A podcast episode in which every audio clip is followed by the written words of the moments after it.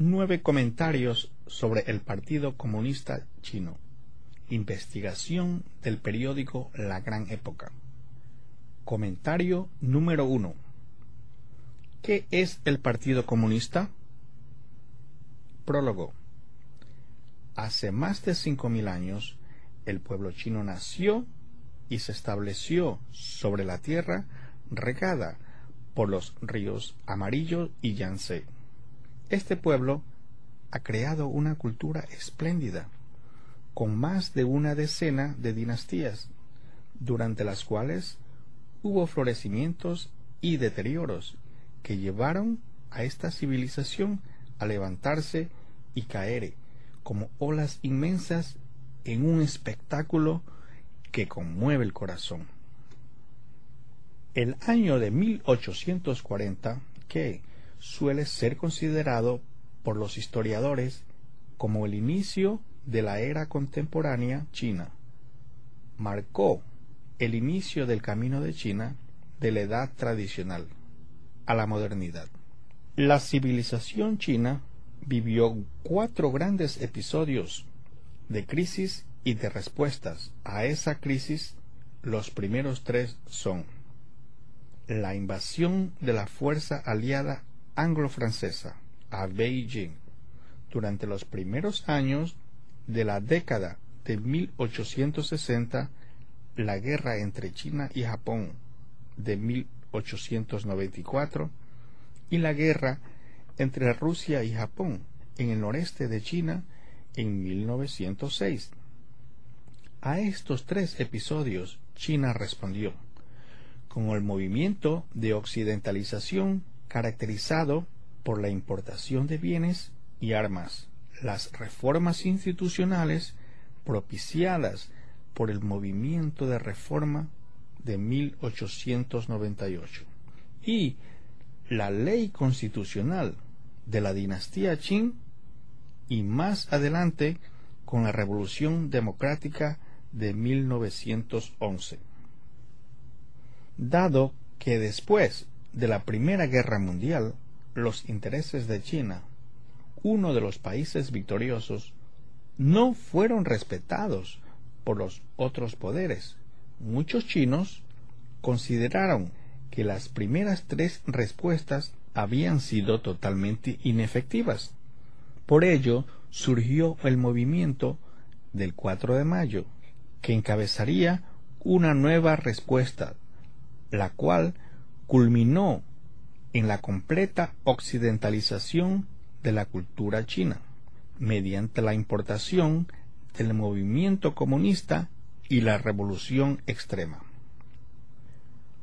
Los presentes comentarios tratan acerca de los efectos de la última respuesta, es decir, la aparición del comunismo y el Partido Comunista analizaremos en detalles los últimos 160 años de la historia de China, durante los cuales cerca de 100 millones de personas han muerto de manera no natural y han desaparecido casi toda la cultura y la civilización tradicional chinas como consecuencia de la elección que China ha hecho o mejor dicho, le fue impuesto.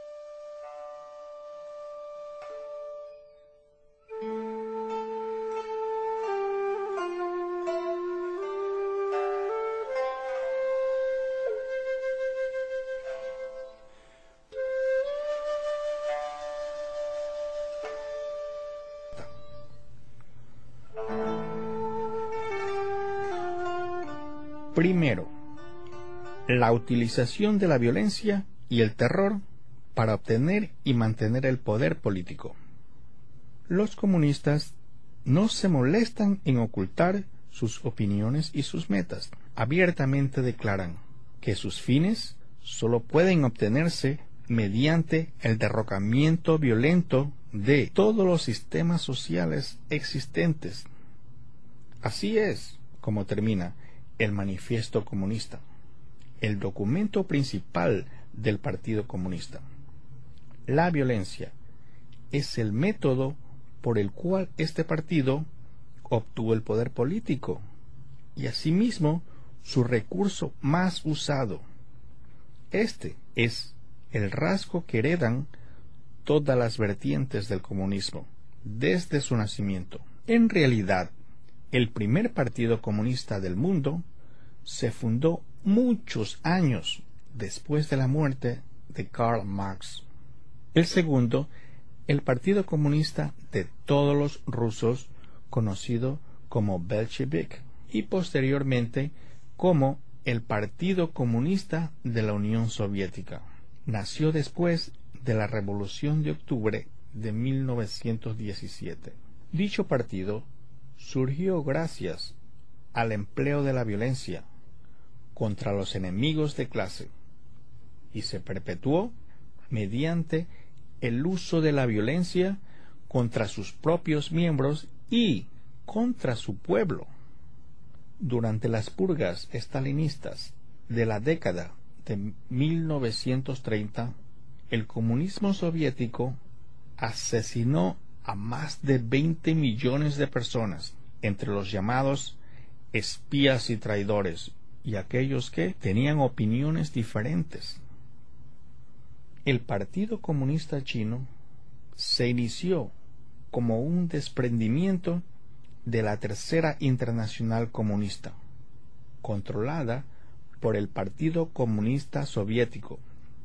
Por lo tanto, heredó en forma natural esta tradición de violencia. Durante la Primera Guerra Civil entre los comunistas y el Kuomintang, Partido Nacionalista Chino, librada entre 1927 y 1936, la población de la provincia de Jiangxi cayó de 20 millones a cerca de 10 millones. Un ejemplo de las terribles pérdidas que produce el uso de la violencia. Si se dice que la violencia es inevitable cuando se trata de usurpar el poder político. Sin embargo, nunca existió un régimen con tantas ansias de matar como el Partido Comunista Chino, especialmente en tiempos de paz. Desde 1949 a la fecha, el número de muertos causado por la violencia del Partido Comunista Chino supera incluso el total de muertes ocurridas durante las guerras libradas entre 1921 y el año 1949. Un ejemplo elocuente es el apoyo brindado por el Partido Comunista Chino al Khmer Rouge de Camboya. Cuando el Khmer Rouge tomó el poder, un cuarto de la población de Camboya, una buena parte de la cual tiene ascendencia china, fue asesinada. Hasta hoy, la China comunista todavía impide que la comunidad internacional enjuicie públicamente al Khmer con el propósito de encubrir la evidente participación del Partido Comunista Chino en el genocidio de Camboya. Cabe señalar que todas las Fuerzas Armadas y regímenes más brutales de la región han tenido lazos estrechos con el Partido Comunista Chino. Además del Khmer los partidos comunistas de Indonesia, Filipinas, Malasia, Vietnam, Birmania, Laos y Nepal fueron establecidos con el apoyo del Partido Comunista Chino. Muchos líderes de estos partidos comunistas nacieron en China y algunos todavía se esconden hoy en este país. Otros partidos comunistas de origen maoísta como Sendero Luminoso de Perú y la Armada Roja japonesa han sido condenados por la comunidad mundial debido a sus acciones atroces y brutales. Uno de los orígenes del comunismo se encuentra en la teoría del darwinismo social. El Partido Comunista aplica la competencia entre las especies a las relaciones humanas y su historia. Sostiene que la lucha de clases es la única fuerza que impulsa el desarrollo de la sociedad. La lucha, por lo tanto, se convierte en la creencia fundamental del Partido Comunista para obtener y conservar el poder político. La famosa frase de Mao Zedong dice, con 800 millones de personas, ¿cómo se puede funcionar sin lucha? Es una declaración de esta lógica de la supervivencia del más apto. Tan famosa como esta es otra frase de Mao, que dice, la revolución cultural debería realizarse cada siete u ocho años. El uso reiterado de la fuerza es el método preferido del Partido Comunista Chino para mantener el control. El propósito de la violencia es crear miedo. Cada lucha y movimiento sirven como un entrenamiento del terror, de manera de atemorizar y someter los corazones del pueblo chino hasta convertirlo en un esclavo del terror.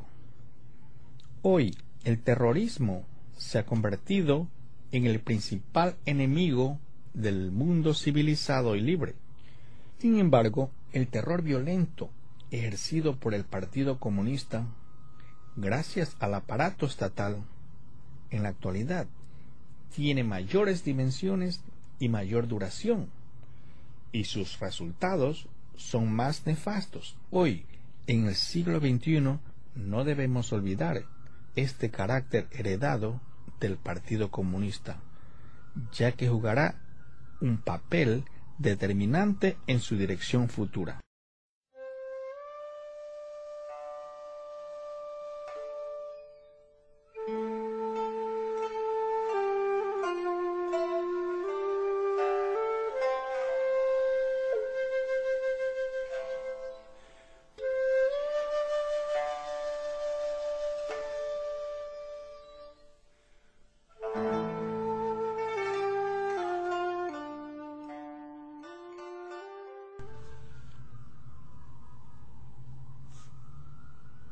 Segundo, la mentira para justificar la violencia. Un criterio para medir el grado de civilización de los seres humanos es la función de la violencia en un sistema. Al recurrir sistemáticamente al empleo de la violencia, los regímenes comunistas representan un importante retroceso para la civilización humana. Sin embargo, la gente que cree que la violencia es un elemento indispensable en el avance de la sociedad ve al Partido Comunista como un movimiento progresista. Esta aceptación de la violencia debe considerarse como una obra maestra del uso de la manipulación y la mentira. Otra característica inherente al Partido Comunista. Desde nuestros inicios pensamos que los Estados Unidos son un país especialmente amable. Creemos que esto se debe no solo al hecho de que esta nación nunca ocupó China por la fuerza ni la atacó jamás. Principalmente, los chinos tienen una buena impresión de los Estados Unidos por la tradición democrática y el carácter generoso y abierto que exhibe el pueblo norteamericano. Esta cita pertenece a un editorial publicado el 4 de julio de 1947 en el diario oficial del Partido Comunista Chino, Xinhua Ribao. Solo tres años después, el Partido Comunista Chino envió soldados a pelear contra las tropas norteamericanas en Corea del Norte y describía a los norteamericanos como los imperialistas más malvados del mundo.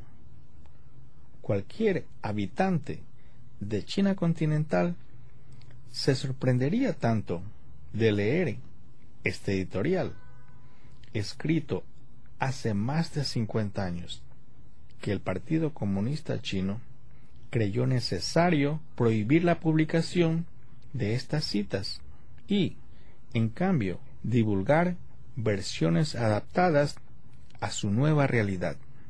Desde que llegó al poder, el Partido Comunista Chino siempre ha utilizado métodos similares tales como la eliminación de los contrarrevolucionarios, la creación de una sociedad entre empresas públicas y privadas, la formación del movimiento antiderecha y otros, como la revolución cultural, la masacre de la plaza Tiananmen y la persecución a Falun Gong. La instancia más infame fue la cacería de intelectuales en 1957. El Partido Comunista Chino pidió a los intelectuales que expresaran sus opiniones, pero luego utilizó sus propios discursos como evidencia de crímenes y los arrestó por derechistas. Cuando algunos señalaron que la maniobra había sido un complot oscuro.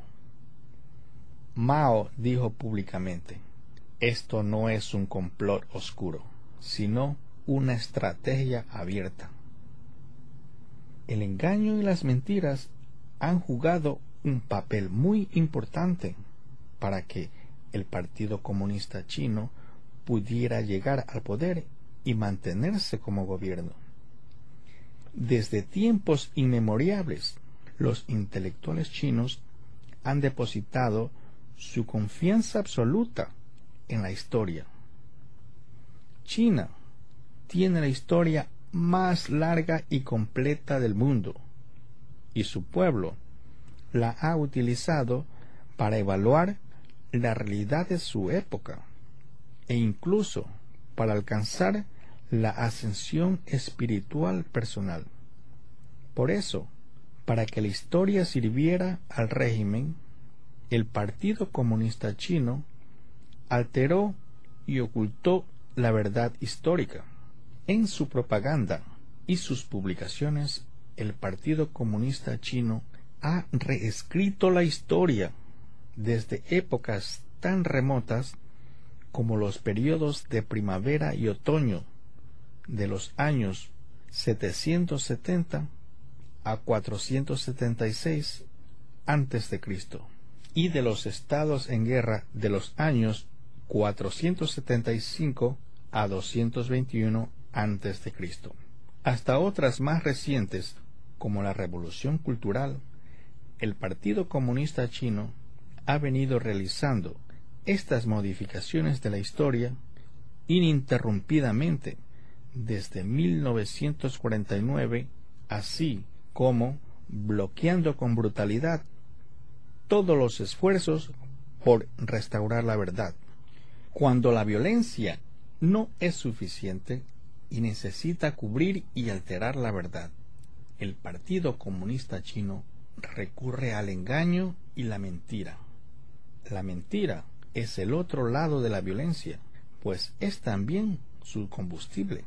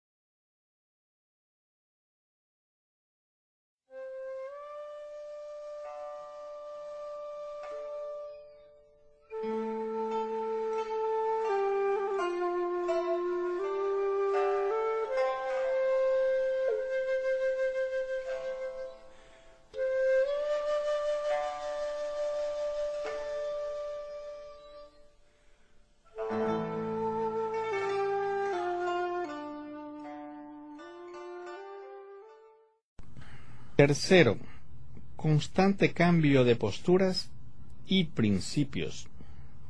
Durante el debate televisivo de los candidatos presidenciales para las elecciones estadounidenses de 2004, uno de ellos dijo que una persona puede cambiar a menudo sus tácticas, pero no sus creencias o sus principios, si no, dejaría ser confiable. Esta frase genera profundas reflexiones. El Partido Comunista Chino constituye un ejemplo típico en 80 años. Desde su fundación celebró 16 congresos nacionales y cambió su estatuto en 16 oportunidades. En más de 50 años, desde que asumió el poder, el Partido Comunista Chino realizó cinco modificaciones importantes a la Constitución china. El ideal del Partido Comunista es la igualdad social. Su meta final, la realización de la utopía comunista. Sin embargo, bajo el control del Partido Comunista Chino, el país se convirtió en la nación con la brecha más grande entre ricos y pobres, y sobre la base de sus 800 millones de pobres, muchos miembros del Partido Comunista Chino se han vuelto millonarios. El pensamiento del Partido Comunista Chino comenzó con el marxismo-leninismo, al cual le agregó la ideología de Mao Zedong, luego las exposiciones de Deng Xiaoping y finalmente los tres representantes de Jiang Zemin. El marxismo y el maoísmo no son ideologías compatibles en absoluto con las de Dong y Jiang. En realidad, son completamente opuestas. El hecho de que el Partido Comunista Chino las haya puesto y adorado en un mismo escenario es realmente una rareza de la historia humana. Los principios evolutivos del Partido Comunista son por demás contradictorios, desde la idea de una integración global hasta el nacionalismo extremo de hoy, desde la confiscación de toda propiedad privada y el derrocamiento de todas las clases explotadoras a la noción actual de atraer capitalistas para unirse al partido. Sus principios fundamentales han ido cambiando en todas direcciones. Los principios que ayer defendían con firmeza, hoy ya no sirven. Y mañana tampoco servirán los de hoy. No importa cuántas veces cambie sus principios el Partido Comunista Chino, su meta sigue siendo la misma, la de captar y mantener el poder y ejercer un control absoluto sobre la sociedad. En la historia del Partido Comunista Chino se pueden contar con más de 10 luchas por causas de vida o muerte. En realidad, todas estas luchas coincidieron con traspasos de poder que siguieron a los cambios en los postulados básicos del partido. Todo cambio de postura y principios sobrevino cada vez una crisis inevitable en el seno del Partido Comunista Chino que puso en jaque su legitimidad y supervivencia, ya sean colaborar con el partido Kuomintang, sostener una política exterior pro-estadounidense, reformar la economía y abrir los mercados o promover el nacionalismo. Cualquiera de estas decisiones se tomó en momento de crisis y todas, buscaron consolidar el poder del Partido Comunista Chino.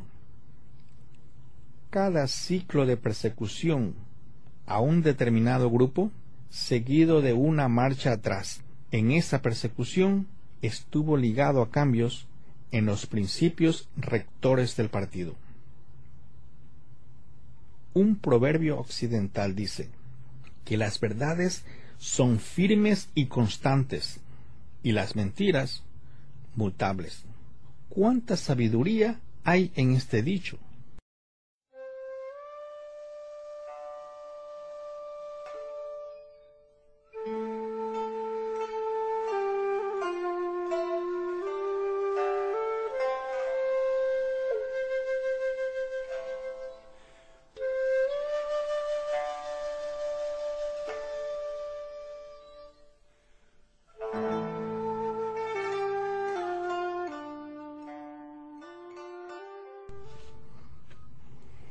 Cuarto, la naturaleza del partido reemplaza y destruye la naturaleza humana.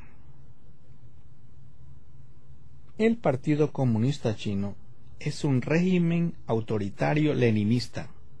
Desde su concepción se establecieron tres líneas básicas, política, intelectual y organizativa.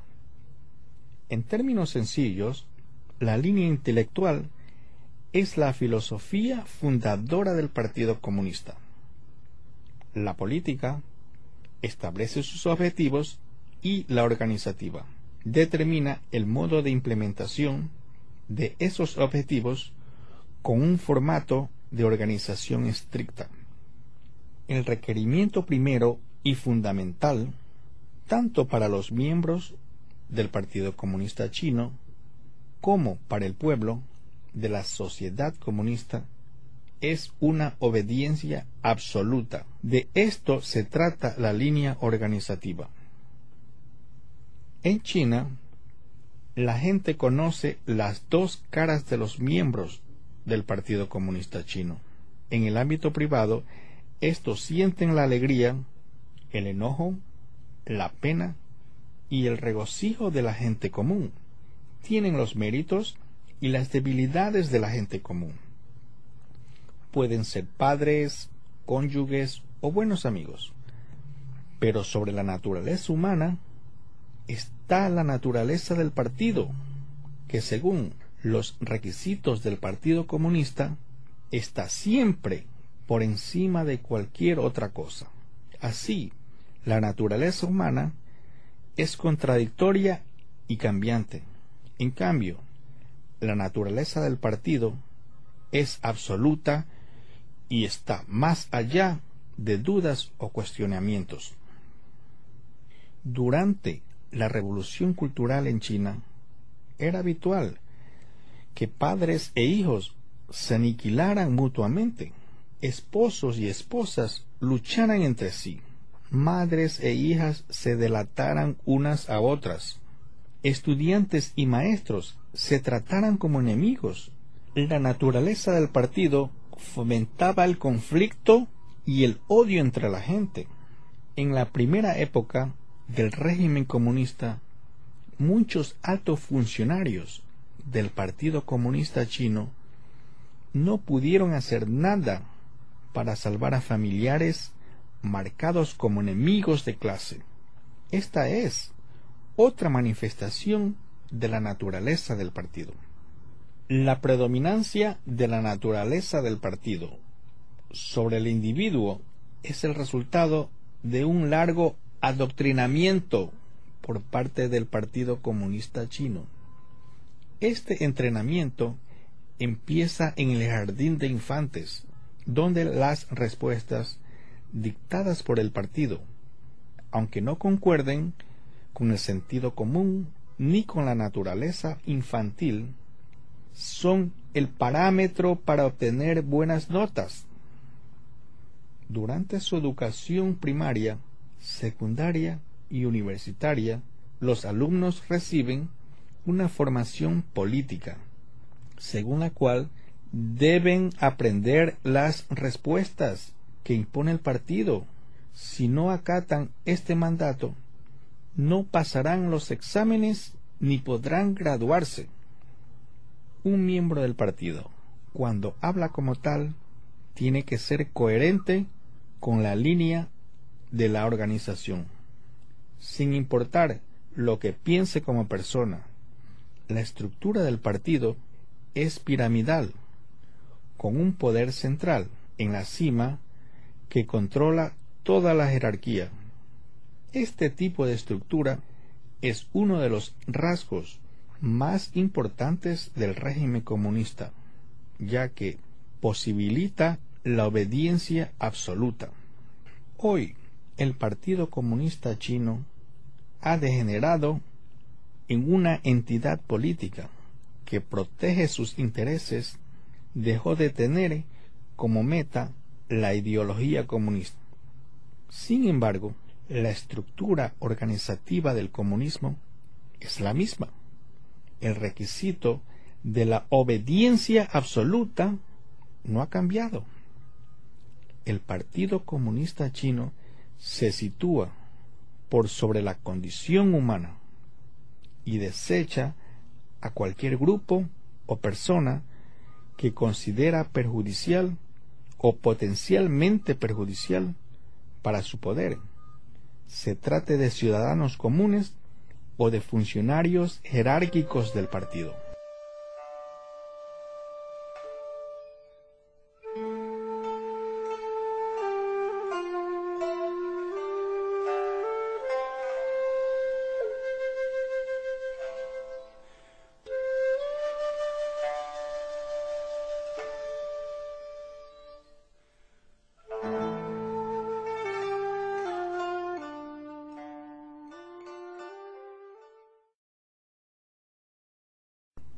Quinto, un espectro malvado enfrenta a la naturaleza y a la naturaleza humana. Todo lo que está bajo el cielo atraviesa un ciclo de vida, madurez, deterioro y muerte. Contrariamente al régimen comunista, las sociedades no comunistas, incluso aquellas regidas por un poder totalitario, suelen conceder a sus ciudadanos un grado de autoorganización y autodeterminación. La sociedad de la antigua China era gobernada bajo una estructura binaria en las regiones rurales. Los clanes eran el centro de una organización social independiente, mientras que las áreas urbanas se organizaban alrededor de los gremios. Los gobiernos de estructura vertical no se inmiscuían en el nivel de los condados.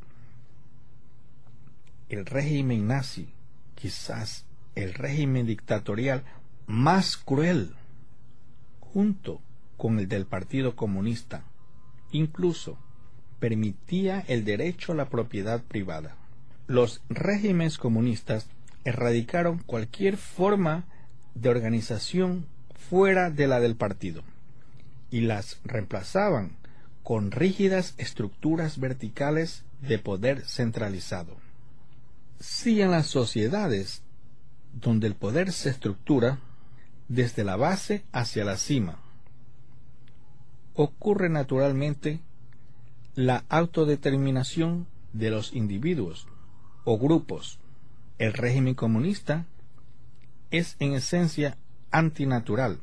El Partido Comunista no sostiene los estándares universales de la naturaleza humana, las nociones del bien y el mal, así como las leyes y principios son parámetros que el partido maneja a su antojo.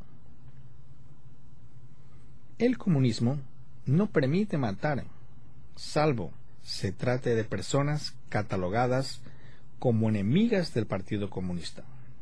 La piedad filial es bienvenida, excepto cuando los padres son considerados enemigos de clase. Benevolencia, rectitud, decoro, sabiduría y fidelidad son valores respetables, pero no se aplican cuando al partido no le conviene. El Partido Comunista echa por tierra los valores universales de la naturaleza humana y se construye sobre principios que se oponen a la condición humana.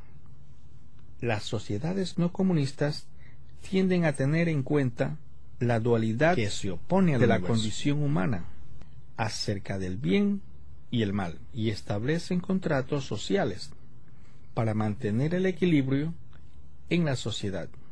Las sociedades comunistas, sin embargo, niegan el concepto mismo de la naturaleza humana y tampoco reconocen la coexistencia del bien y el mal.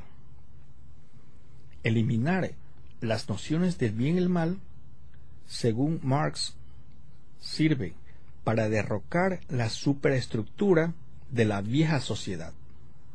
El Partido Comunista no cree en Dios y ni siquiera respeta la naturaleza física.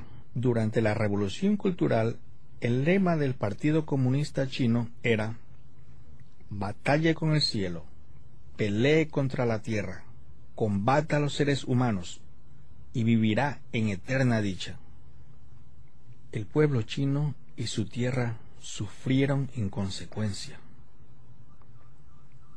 Los chinos creen por tradición en la unidad del cielo y los seres humanos.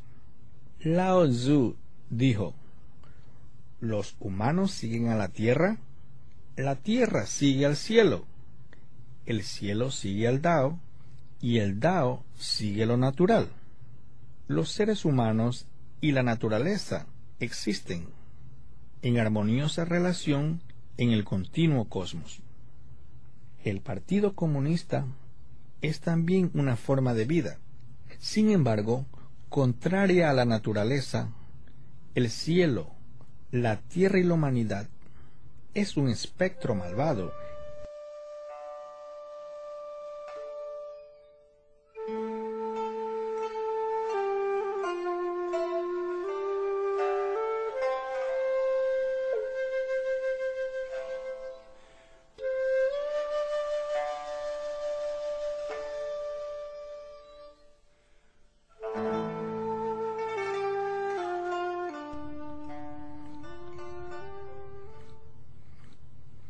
Sexto, características de la posesión malvada.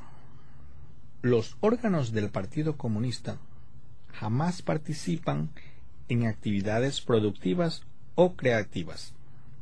Una vez que obtienen el poder, se adhieren a los ciudadanos para así controlarlos y manipularlos. Su poder alcanza hasta la unidad más básica de la sociedad, por temor a perder el control. Los órganos comunistas monopolizan los recursos productivos y se adueñan de sus fuentes de riqueza. En China, el Partido Comunista Chino está en todos los lados y nada queda fuera de su alcance. Sin embargo, nadie ve los registros contables del Partido Comunista Chino. Solo se accede a los libros del Estado, de los gobiernos locales y de las empresas. Desde el gobierno central hasta las comitivas rurales, los funcionarios municipales siempre tienen un rango menor que los cuadros comunistas. Así, los gobiernos municipales tienen que acatar las órdenes de los comités partidarios de la misma jerarquía los fondos del Partido Comunista Chino son suministrados y rendidos por los gobiernos municipales. La organización del partido, como un demonio gigante con espíritu, se adhiere a cada célula y a cada unidad de la sociedad china. ¿Cuál sombra que persigue a un cuerpo? Penetra hasta los capilares y las células con sus mejores recursos para chupar la sangre y así controla y manipula la sociedad.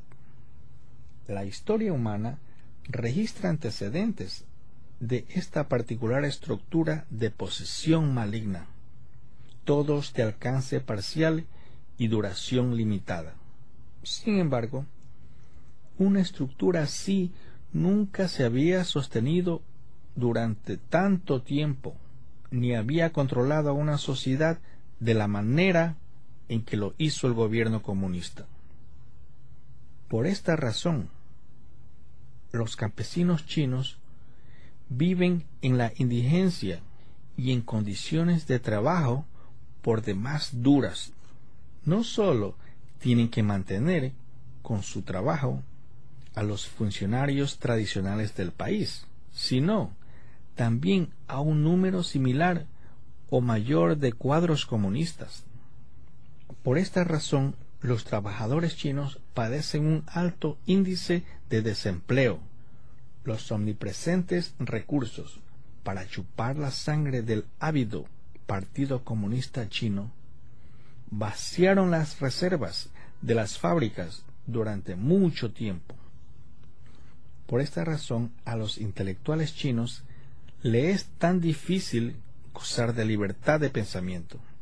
Además de sus supervisores, hay sombras por todos los lados que no hacen otra cosa que vigilar a las personas. El espíritu poseedor debe tener el control absoluto de la mente del poseído para así obtener la energía que le permite sobrevivir.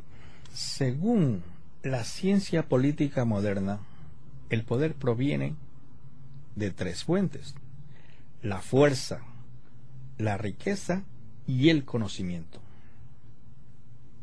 El Partido Comunista no duda en establecer un control monopólico y utilizar la fuerza para robar la propiedad de los ciudadanos.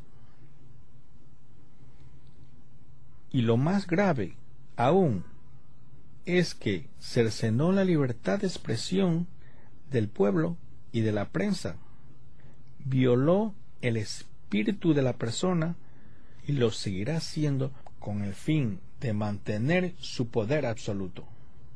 A la luz de estos datos, la posesión maléfica del Partido Comunista Chino controla la sociedad a tal punto que no puede compararse con ningún otro régimen de la actualidad.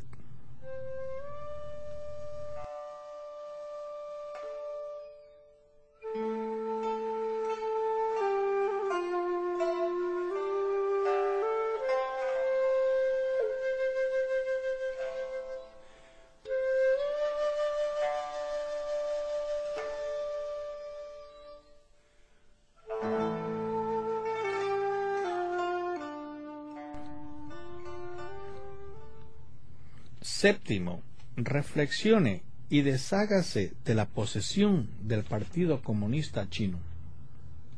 En el Manifiesto Comunista, el primer documento programático del Partido Comunista, Marx proclamaba, en 1848, un espectro está hechizando a Europa, el espectro del comunismo más de un siglo después, el comunismo es más que un espectro hechicero. Se poseyó de un cuerpo concreto y material. Se esparció por todo el mundo como una epidemia. Mató a muchos millones de personas y les quitó la propiedad privada, la mente libre y el espíritu a otros tantos millones. El principio fundamental del Partido Comunista es confiscar toda propiedad privada para así eliminar a todas las clases explotadoras. La propiedad privada es el fundamento de todos los derechos sociales del pueblo y suele llevar consigo a la cultura nacional. Al pueblo que se le roba, la propiedad privada también pierde su libertad mental y su espíritu. Incluso puede llegar a perder la libertad en la lucha por recuperar sus derechos políticos y sociales. En la década de 1980, China atravesó una grave crisis que obligó al partido a llevar adelante una reforma económica. Se le restituyeron al pueblo algunos derechos a la propiedad privada. Esta situación creó un agujero en la maquinaria de control de precisión del Partido Comunista Chino. Este agujero se fue agrandando a medida que los miembros del Partido Comunista Chino se esforzaban denodadamente por acumular fortunas personales. El Partido Comunista Chino, un espectro maligno de posesión, mantenido a base de violencia, mentiras y cambios frecuentes en su fachada. Muestra ahora señales de decadencia. Se altera ante el menor percance, como una cigüeña que llora cuando oye el viento. Para salvarse, acumula más riqueza y endurece el control. Sin embargo, estas acciones solo sirven para agravar la crisis. Hoy, China aparenta prosperidad, pero los conflictos sociales son tan serios como nunca antes se ha visto, reeditando intrigas políticas del pasado. El Partido Comunista Chino tal vez intente alguna táctica de repliegue, como una disculpa pública o alguna reparación a las víctimas de la masacre de la Plaza Tiananmen o de Falun Gong, entre otras, o crear un enemigo de un determinado grupo para así continuar ejerciendo el poder del terror. Cuando se vio frente a grandes crisis, la nación china respondió con la importación de armas, reformas institucionales y revoluciones radicales y violentas.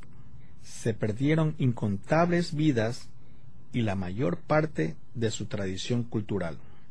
Pareciera que las respuestas no fueran efectivas cuando el caos y la desesperación se apoderaron del pueblo chino. El Partido Comunista Chino aprovechó la oportunidad para entrar en escena y controlar a la última civilización de tradición antigua que queda en el mundo. Cuando sobrevengan nuevas crisis, el pueblo chino deberá volver a elegir. Como sea que se presente esa elección, los ciudadanos deben de tener en mente que cualquier esperanza residual en el Partido Comunista Chino servirá solo para agravar el daño hecho a China y para inyectar energía fresca a este monstruo político que lo poseyó todo. El pueblo chino debe de abandonar todas sus ilusiones y hacer un acto examen profundo, sin dejar que lo invada el odio, la codicia o los deseos banales. Solo entonces podrá liberarse de esta pesadilla encarnada en el Partido Comunista Chino, que lo controló y se adueñó de todo durante el último medio siglo. En nombre de una nación libre, podremos recuperar a la civilización china sobre la base del respeto por la naturaleza humana y de la compasión por todas las cosas y personas de este mundo.